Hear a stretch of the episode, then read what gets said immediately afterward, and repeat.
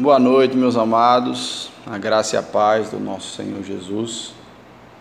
Estamos aqui para mais uma noite, né? À luz da palavra, de aprendizado, de estudo. E para aqueles que estão sabendo usar o tempo, né? Que a Bíblia fala que os dias são maus. E agora Deus nos deu tempo demais. A Bíblia fala que a quem muito é dado, muito será cobrado. Eu tenho pensado muito sobre essas questões todas que a gente está vivendo e tenho certeza que Deus vai operar muito né, na, na nossa vida individualmente, no nosso país, no mundo. Não consigo fazer outra leitura senão um momento de provação e um momento também de juízo de Deus.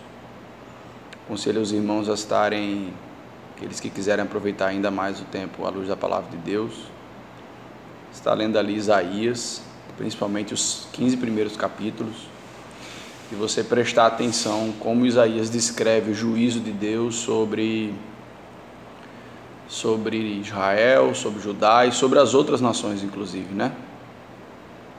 Enfim, estou apenas querendo compartilhar um pouco do que está passando no meu coração e estou tentando pastorear a igreja né, à distância Fico feliz com umas coisas e triste com outras, mas faz parte da caminhada cristã, faz parte também do ministério pastoral. Muito bem, vamos orar para a gente poder começar. Senhor Deus eterno Pai, te agradecemos, Senhor Deus, por mais um dia que o Senhor tem nos dado, Pai, tem suprido, Pai, as nossas necessidades. Momentos de dificuldade, Senhor Deus, momentos de, de perguntas, Senhor Deus, mas acima de tudo um teste, Pai, para a nossa fé se nós continuamos firmes, acreditando que o Deus que tudo provê na nossa vida, Senhor Deus, vai continuar provendo mesmo numa circunstância bem difícil.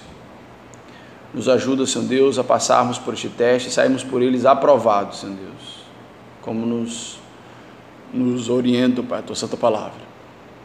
Seja conosco, Pai, nesse estudo, Pai, sobre a tua salvação, Pai, a tua grande obra, Pai, no mundo que a gente possa estar aprendendo cada vez mais e crescendo, Pai, no conhecimento da Tua palavra. Em nome do Teu Filho amado Jesus. Amém. Muito bem.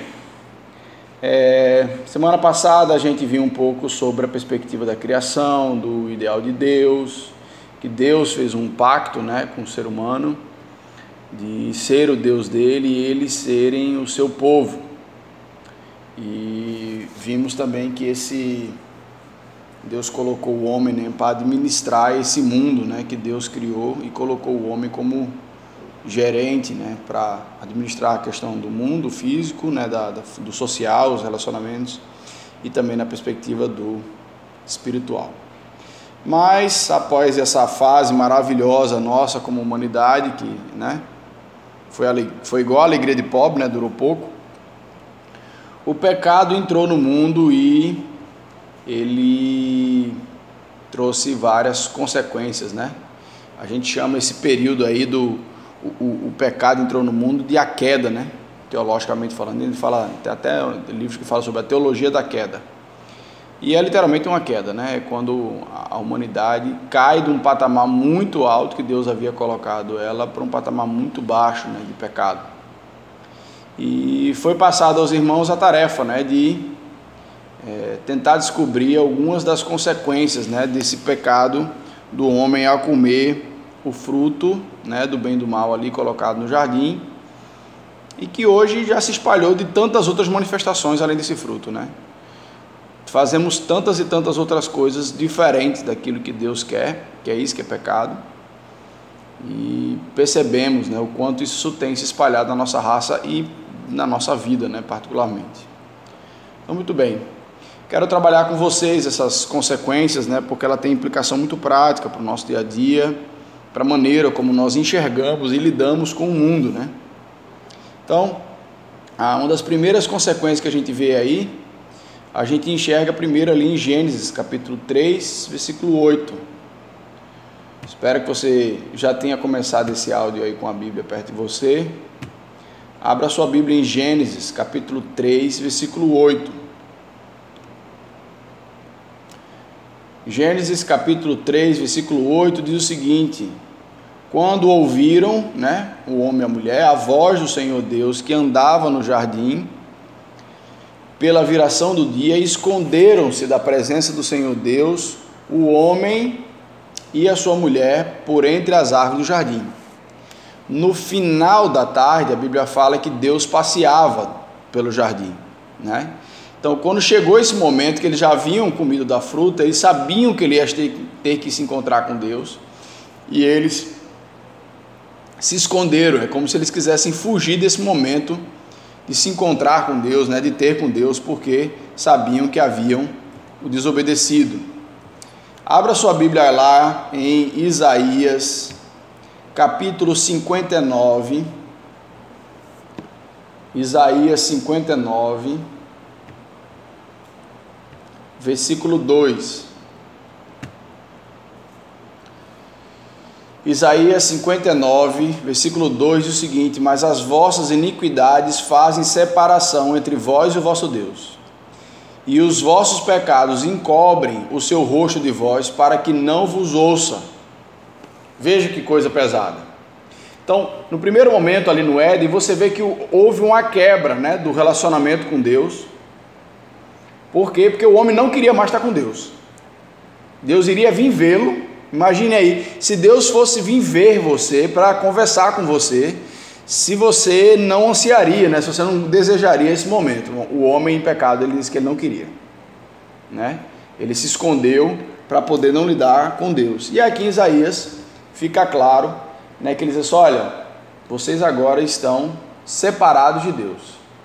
Tanto é que uma das consequências, né, que não está em nenhum dos textos que eu coloquei, é, é que após o pecado eles foram expulsos do Éden, que torna ainda mais evidente essa perspectiva da, do afastamento. Né? A morte significa separação.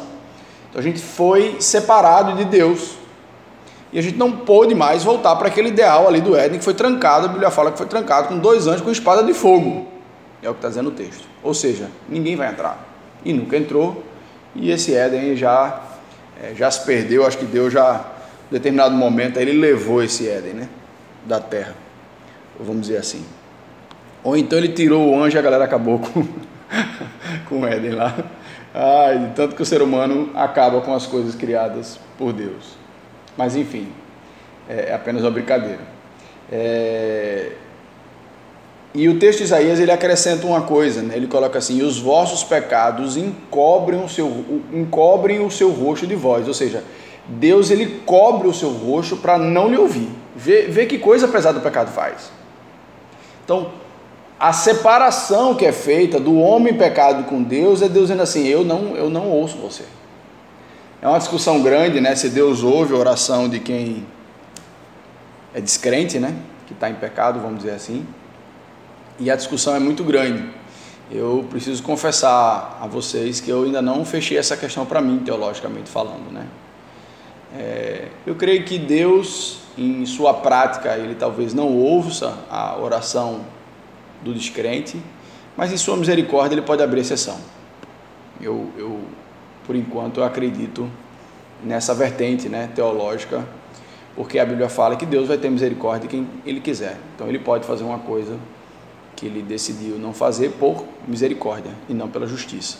Então, uma das primeiras consequências muito sérias né, do pecado é que o pecado trouxe esse afastamento de Deus, né, essa separação completa entre nós e Deus. E isso, a razão disso são os nossos pecados.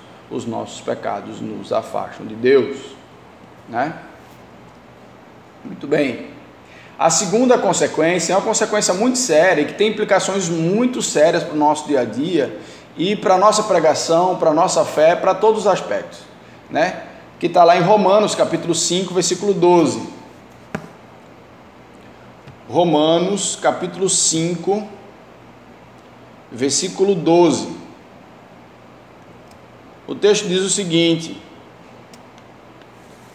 Portanto, assim como por um só homem entrou o pecado no mundo, e pelo pecado a morte, assim também a morte passou a todos os homens, porque todos pecaram.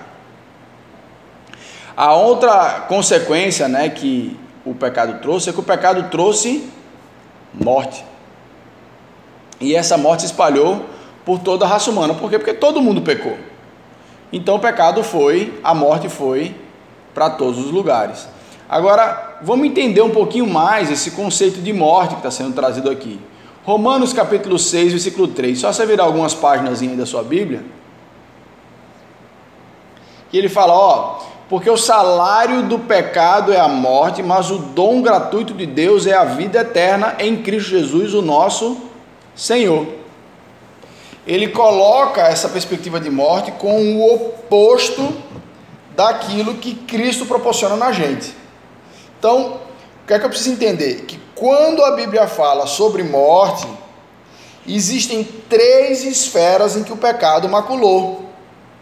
Número um, morte física. A morte física, o que é a morte física? É a separação do corpo da alma.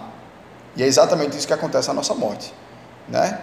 O, o corpo fica na terra e a alma vai para o juízo. Lá no juízo vai para vai o céu, vai para o inferno. Se for para o inferno, fica concretizada a morte espiritual eterna. Porque ela vai viver eternamente longe de Deus. Né?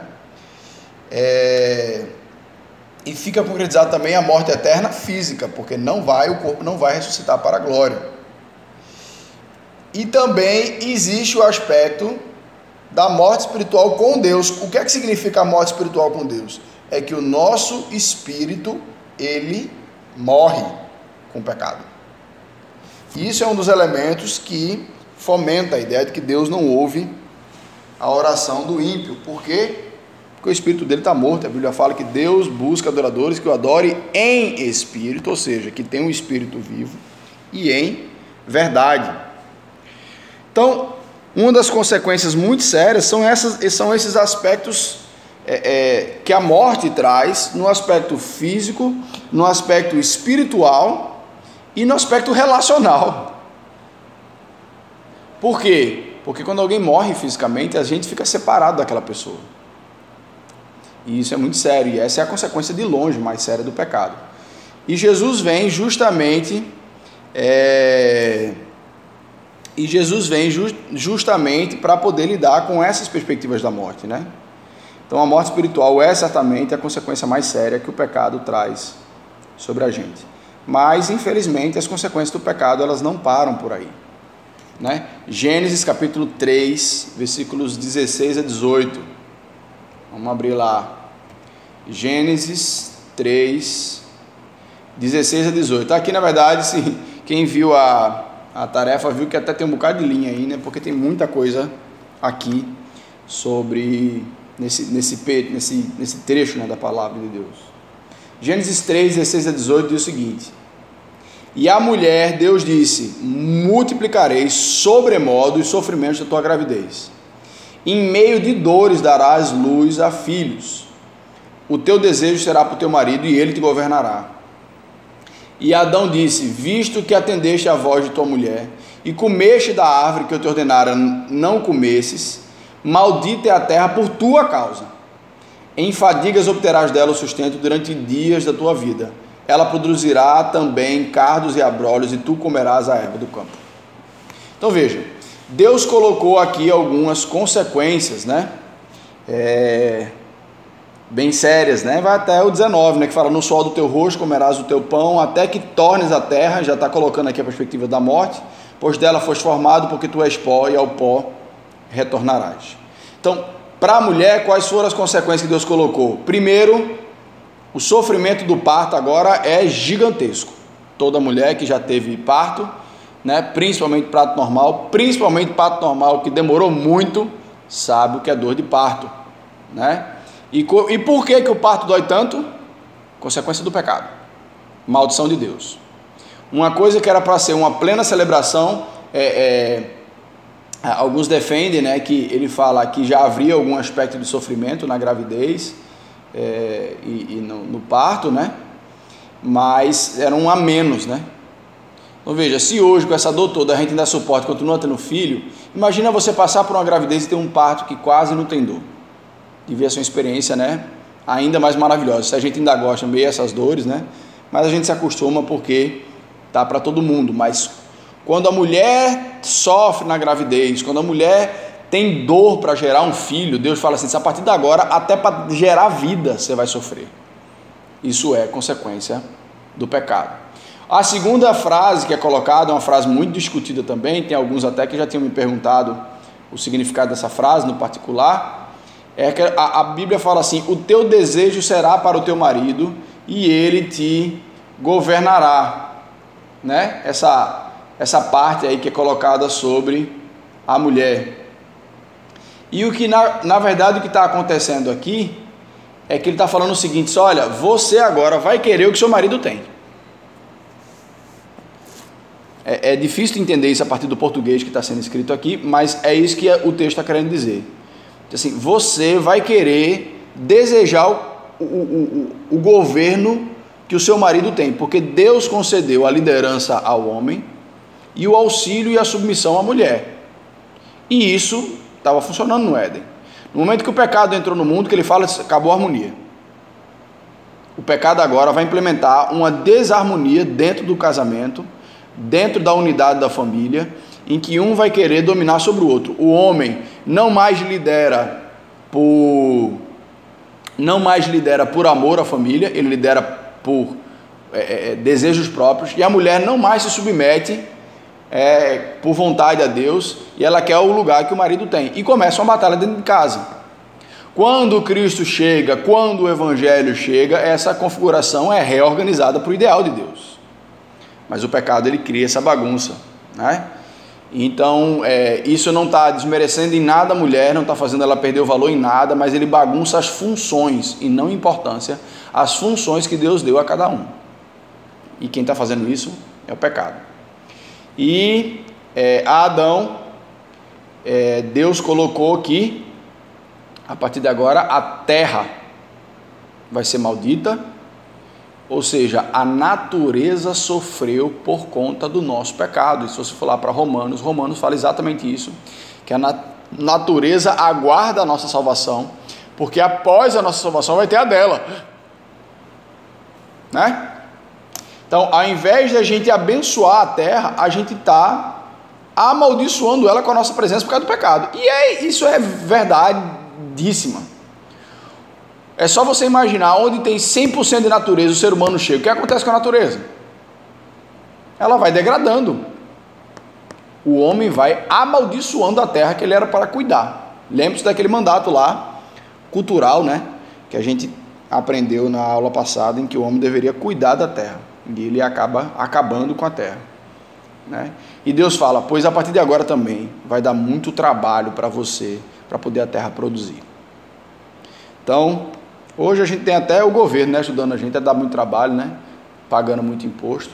E todo mundo que trabalha sabe que dá trabalho conseguir dinheiro. Razão, pecado, é maldição de Deus. Né? Essa, essa necessidade que a gente tem de limpar o terreno lá em cima, por quê? Culpa do pecado. Porque agora a terra vai produzir cardos, abrolhos, né? Ele está dizendo assim: a terra vai produzir o que você não precisa, só para dar mais trabalho. Então você quer fazer uma plantação, você tem que primeiro tirar a erva daninha todinha, tirar o mato, para depois fazer a plantação. E durante a plantação você tem que cuidar para o mato não aparecer, para não sugar a energia daquilo que produz. Por que, que isso acontece? Ah, porque o mato espalha a semente. É porque é consequência do pecado. Foi maldição de Deus sobre o homem. Né? Então essas coisas são algumas das consequências que a gente pode encontrar em Gênesis 3, 16 até o 18. Por fim, Isaías 48, 22. Isaías 48, 22 diz o seguinte: abre a sua Bíblia. Isaías 48, 22. Deus fala: Para os perversos Todavia, não há paz, diz o Senhor. Acabou-se a paz em meio ao pecado. Em que aspecto a gente fala isso, né? Ah, será que alguém que é perverso, né, que está longe de Deus, ele não tem paz? É, a gente precisa agora de um conceito é, israelense de paz, né?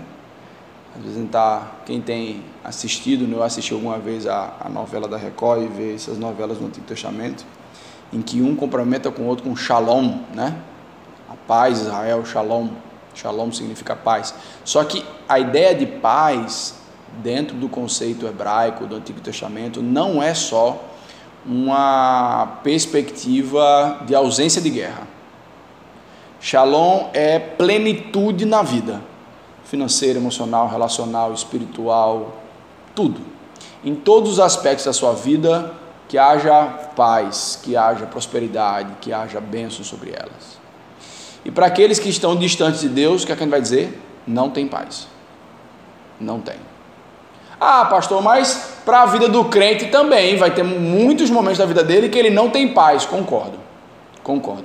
Mas pode haver circunstância em que nós estamos com as circunstâncias em guerra, mas o coração em paz, porque essa paz vem do próprio Deus. Né? Não é isso que fala para a gente? Filipenses capítulo 4, versículo 7. E a paz de Deus, que excede todo entendimento, guardará a vossa mente e o vosso coração em Cristo Jesus. Então, nós recebemos uma promessa, uma companhia do próprio Deus que é diferente daqueles que não têm. Então, uma das consequências do pecado é que afasta a presença de Deus e essa presença de Deus vira conflito. Ele pode ter uma falsa sensação de paz. É como você está tudo quieto, nenhum barulho, ninguém lhe incomodando, mas você está dentro de uma cela. Do que, que adianta estar tá tudo, tudo quieto, ninguém lhe incomodando e você está preso dentro de uma cela? Isso não é paz. Então, é, o que nós estamos trabalhando aqui, né, até agora o momento, é, são aspectos gerais do pecado, de um conceito geral. Né? Agora, existe uma diferença entre a condenação do pecado, né, que tem, e existem vários outros aspectos que eu não coloquei aqui nesses textos, mas que são bem claros. Né? Por exemplo, consequências do pecado que não estão nesses textos. Eu fiz essa pergunta, né? Inferno sua alma ir para o inferno é consequência do pecado. É, é, essa questão dos relacionamentos, né? A dificuldade nos relacionamentos, os conflitos nos relacionamentos, a culpa é de quem? É do pecado. Por que, que existe doença? Por que, que existem desastres climáticos na Terra? É por causa da presença do pecado. Se nós estivéssemos dentro do Éden, essas coisas não existiriam. Tá? Agora, o que é que eu preciso entender? Existem essas consequências gerais dos pecados, né? Que não conta se é um, dois ou três. Existe a questão da consequência de um tipo de pecado específico. Eu preciso entender isso. Então, por exemplo, se eu for uma pessoa que eu fico mentindo muito, qual é a consequência do meu erro? É que as pessoas, elas não vão confiar no que eu falo né? Se eu pego e sou infiel no meu casamento, no meu relacionamento, o que é que vai acontecer? O meu marido, ou a minha esposa, o meu, meu noivo, noiva, namorado, seja quem for, é... talvez não queira mais continuar aquele relacionamento, ou talvez ele ou ela é, não consiga mais me deixar com tanta liberdade, com medo de acontecer alguma coisa. Se eu roubo muito, ninguém vai confiar valores na minha mão são consequências diretas do meu pecado. E aqui que eu preciso entender uma coisa: a condenação do pecado serve para um, para dois, para três e para mil pecados. E Deus não faz distinção do pecado. Ah, não, olha, se você passar a vida toda só fazendo pecado brando, quando você chegar aqui eu vou aliviar. Agora, se você for matador, se você for ladrão de banco, aí não espere que eu alivie aqui não, porque eu não vou aliviar. Deus não enxerga tamanho de pecado, essa hierarquia que a gente faz de pecados maiores e pecados menores, é uma hierarquia que a Bíblia não faz. Né? Existem pecados que têm consequências mais sérias e pecados que têm consequências mais leves. Roubar uma caneta e roubar um, um país é completamente diferente. Mas, em termos de condenação de Deus, dá na mesma coisa. Pecado de gula e pecado de assassinato é passível de juízo de Deus do mesmo jeito. Consequências na terra, muito menores. Né? É importante a gente entender essa, essa diferença de uma coisa para outra, tá, gente? Muito bem. Mas, porém, todavia, no entanto, é maravilhoso saber que Deus já desde o início não permite que o pecado faça seu estrago completo, apesar do estrago ter sido muito grande. A gente não consegue perceber, mas tem algumas maldições que Deus diminui. Por exemplo, a terra ficou difícil de produzir, mas não ficou incapaz.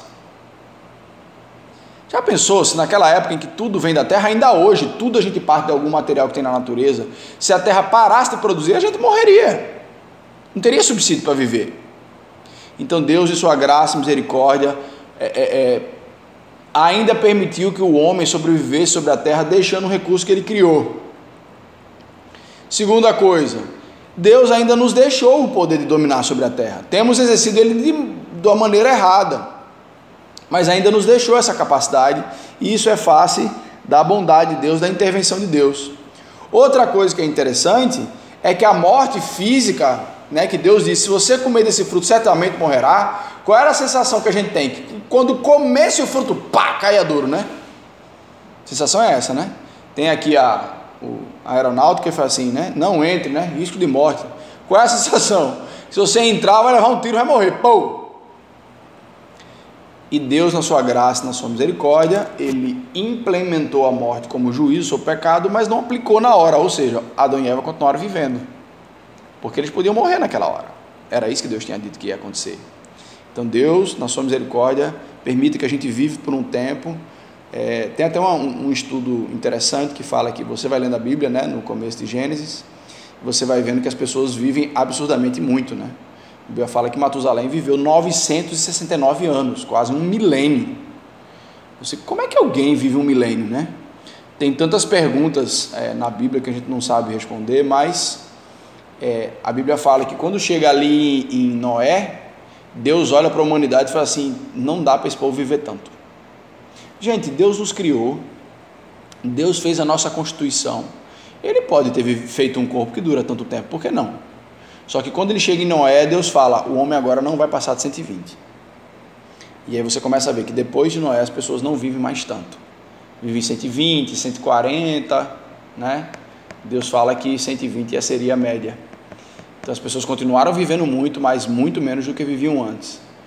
Então veja que Deus ele tem sido bondoso no tempo em que a gente dura né, na terra, porque Ele que controla isso. Enfim, então é... Ah, sim, uma outra coisa também, que eu até pulei aqui, é que Deus não tira a capacidade do homem de se reproduzir. Ele não disse para a gente encher a terra, né? Então Adão e Eva saíram do Éden, mas permaneceram com a capacidade de gerar filho. Isso foi bondade de Deus também. E a gente tem cumprido esse mandato bonitinho, né? Tem um bocado de gente na Terra, estamos aí já em 8 bilhões, apesar de todas as baixas né, que a gente mesmo coloca. Muito bem. Outras consequências né, dessa história toda que o pecado trouxe, na verdade é aquela situação da queda, também trouxe consequências para Satanás. A Bíblia fala disso: olha, você agora será maldito. É o que está lá em Gênesis 3, 14. Além da queda que já havia, da quebra que já havia dele com Deus, ele fala assim: olha, você está longe da graça, você nunca vai ser restaurado. Né, o diabo foi ali condenado é, de fato, a nunca mais voltar para Deus em amizade com Deus. Né? Ele fala assim: olha, a tua descendência será inimiga da descendência do homem, né? O Satanás vai ser inimigo? Foi uma inimizade que agora foi estabelecida. Não existe parceria da, da humanidade com o reino de trevas. O que existe é um domínio. O reino de trevas ele domina todo aquele que rejeita a oferta de Deus. Mas por mais que ele domine sobre os seres humanos, ele não governa os seres humanos para o seu bem, mas sim para o seu mal. E uma coisa que é interessante que nós lemos lá em Gênesis 3,14, leia, é, é, abra aí sua Bíblia, porque é interessante esse texto, essa expressãozinha que às vezes a gente passa desapercebido. Gênesis 3,14. Então o Senhor Deus disse à serpente: Visto que isso fizeste, falando para a serpente, para o diabo, Maldita és entre todos os animais domésticos, este entre todos os animais selváticos, rastejará sobre o teu ventre e comerá pó todos os dias da tua vida. Porém, inimizade entre ti e a mulher, entre a tua descendência e o seu descendente. E este, o seu descendente, né, do homem, te ferirá a cabeça e tu lhe ferirás o calcanhar. É interessante que é, essa expressão aí, este lhe ferirá a cabeça e tu lhe ferirás o calcanhar, é o primeiro anúncio da Bíblia da vinda de Jesus.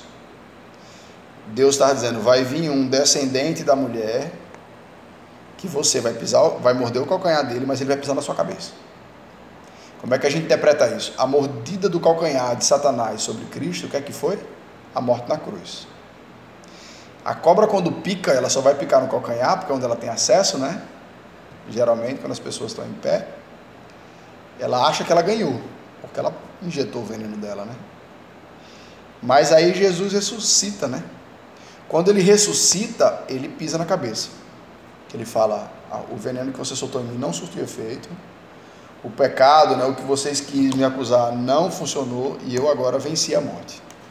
Ali é decretada a vitória né, contra Satanás e ele entende que não tem mais jeito de reverter o plano de Deus, né, se é que ele achava isso em algum momento. Muito bem. Aqui tem algumas implicações interessantes sobre Gênesis, sobre esse momento da queda do homem, que é quando o homem peca, Deus chega e faz assim: Adão, onde é que você está? Uai, mas Deus não sabia onde é que ele estava? Sabia. Mas já é a primeira coisinha que é interessante do texto, da Bíblia, que é Deus indo até o pecador. E é isso que Deus faz. A resposta de Jesus é Deus vindo até o pecador. E ele já começa a mostrar o seu caráter já lá no Éden, já no primeiro erro. Ele não espera o homem vir confessar ele, ele primeiro vai, dá a chance de ouvir como é que vai ser. É, é, é, é isso que Jesus quis deixar claro, por exemplo, lá em Lucas 15, com as parábolas da ovelha perdida e da moeda perdida. Por quê? Porque Deus está indo à procura da ovelha perdida, Deus está indo atrás da, da moeda perdida que somos nós. Então é maravilhoso saber que o Deus, Criador do universo, nos deu uma oportunidade de vivermos da maneira como Ele quer. Nós quebramos essa oportunidade, pecamos, fizemos exatamente o que Ele disse para não fazer, Ele ainda vem atrás de nós. É fantástico isso. Entender o tamanho da consequência do pecado é você entender que nós não temos poder de restaurar esse pacto que foi quebrado. Deus fez um acordo com a gente e a gente quebrou. A gente não tem direito de clemência, não tem direito a nada. A gente tem o que nós temos por direito é o juízo.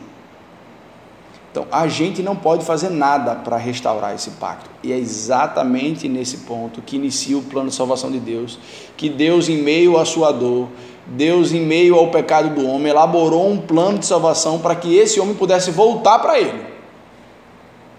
E esse plano tinha que ser um plano apesar da condição do homem, porque o homem, se fosse depender do homem merecer, ele não ia merecer nunca. Deus colando lá de cima, rapaz, vamos ver se esse povo merece uma salvação. Aí vem Babel, ele vai lá e bagunça Babel. Aí vem Noé, aí Deus fala: esse povo não só sabe ser mal, mata todo mundo com dilúvio. Aí vem Sodoma e Gomorra, ele, ele mata Sodoma e Gomorra. Você acha que esse padrão da gente decepcionar a Deus, ele desapareceu? Não desapareceu não. Então, o plano de salvação de Deus é apesar da condição do homem, e é por isso que Deus fala que o homem longe de Deus é inimigo dele. Por mais que diga que goste de Deus, que acredite em Deus, que ama Jesus, mas nas suas práticas não faz aquilo que Deus quer. Ou seja, ama só de falar. Então, o plano de salvação de Deus precisava ser através de um favor não merecido, precisava ser pela graça, porque se Deus procurar alguma coisa em mim e em você, que mereça o favor dele, ele não vai encontrar. Muito bem. Quero deixar para vocês é, algumas lições que a gente pode levar para o dia a dia, para não ser um papo por demais teológico e pouco prático, né? Apesar de que eu já acho que é bem prático, mas enfim. Aprender sobre as consequências do pecado entender é, é importante para a gente entender o conflito que a gente vive como sociedade, gente. É, o problema do ser humano não é que o ser humano tem que ser mais moral, mais ético. O problema do ser humano é que ele está afundado no pecado. Esse é o problema dele. Todo conflito entre seres humanos é fundamentado no pecado. O problema com que a gente não consegue lidar com as nossas questões sociais é um problema de pecado. Então veja, o, o, a solução não é termos melhores práticas governamentais, apesar de precisarmos ter. A solução é Cristo. Um homem só muda de verdade se Cristo mexer nele, porque as pessoas podem até tentar, a gente pode até tentar ser melhor, ajudar as pessoas a serem melhores, mas sem Cristo a mudança é superficial. Cristo faz uma mudança, uma transformação de dentro para fora, ele muda a nossa essência. Então é preciso uma nova lei dentro da gente para poder superar o pecado. É por isso que Jesus fala assim, é, Romanos fala, né? Onde abundou o pecado, superabundou a graça. Só onde o pecado fez o seu efeito, causou, causou mudança e desgraça, a ação de Deus foi muito maior e trouxe restauração. Então, sabendo dessa perspectiva do pecado, todos nós somos culpados diante de Deus. Não tem inocente no mundo, não. A gente fala, ah, não, é criança inocente, ela não sabe de nada. Certo, ela pode não ter consciência do erro dele, mas ela não é inocente. À luz de Deus, uma criança, ela não é inocente. A Bíblia fala que Deus vai ter misericórdia de quem Ele quiser. Romanos capítulo 9, versículo 15. Deus é que coordena a vida, meus irmãos, e toda a vida e toda a morte é para a glória dele. Se morremos velhos, se morremos criança, tudo está na mão dele. Então, conhecer a raiz do nosso problema é entender, é entender o real motivo de porque a gente precisa de Cristo. E aqui é importante você entender por que, que o Éden não é uma figura. Se o Éden for uma figura, for só uma historinha, então a gente tem um problema real, porque aquilo é só uma história. Mas se ele é real, o pecado entrou no mundo por aquele momento ali, e que esse momento precisa de salvação. Então, a realidade do Éden está associada à realidade da necessidade de Cristo. Se o Éden realmente aconteceu, o pecado trouxe a sua desgraça e trouxe a morte, então a gente precisa de um Cristo de verdade. Então veja, e a outra coisa que a gente precisa entender é que o pecado ele matou o nosso espírito. Em momento nenhum você vai ver a Bíblia falar que o pecado aleijou, desmaiou, botou em coma. Então, nós somos incapazes de responder à salvação, por quê? Porque nosso espírito está morto, distante de Deus, longe da paz. Então, nós somos completamente de Deus por conta do problema que a gente mesmo criou. Até para a gente se salvar, a gente precisa de Deus. A gente não pode fazer nada para se salvar. Essa é uma das grandes consequências do pecado. E essa é a grande necessidade por que, a gente precisa de salvação, que é o que a gente vai entrar na semana que vem. Tô, vou estar tá passando aí para vocês a tarefinha, né, para vocês lerem alguns textos e descobrir por que, que Jesus Cristo teve que vir ao mundo, por que, que ele teve que encarnar, né? Vamos dizer assim. É, confesso que não é uma tarefa muito fácil. Se alguns irmãos quiserem pegar a Bíblia na linguagem de hoje para ajudar, sintam-se à vontade, mas tentem descobrir aí em cada texto por que, que Jesus teve que vir ao mundo. Tá bom? Bota a cabecinha para funcionar aí, pode pegar a família toda para tentar discutir os textos, aprender. A ideia é a gente estar tá junto diante da palavra de Deus. Amém? Que Deus abençoe, meus irmãos, que cada um possa estar tá sendo edificado por essa palavra e possa estar tá se dedicando nos estudos, né, na oração e nesse momento a gente estar intercedendo e batalhando uns pelos outros. Deus abençoe.